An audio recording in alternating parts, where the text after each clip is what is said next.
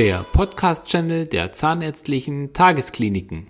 Hier ist wieder euer Doc Schneider. Episode 5. In unserem heutigen Podcast geht es um die festen Zähne an einem Tag. Was sind die sogenannten festen Zähne an einem Tag? Ist der Patient zahnlos oder besitzt er nur noch nicht erhaltungswürdige Zähne? Werden diese am Tag des Eingriffs entfernt und sofort die Implantate gesetzt?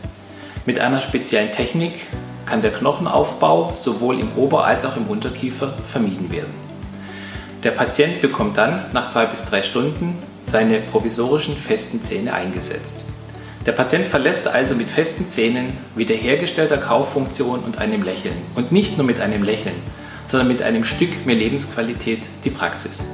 Nach drei bis vier Monaten kann dann der definitive, hochwertige keramische Zahnersatz angefertigt und eingegliedert werden.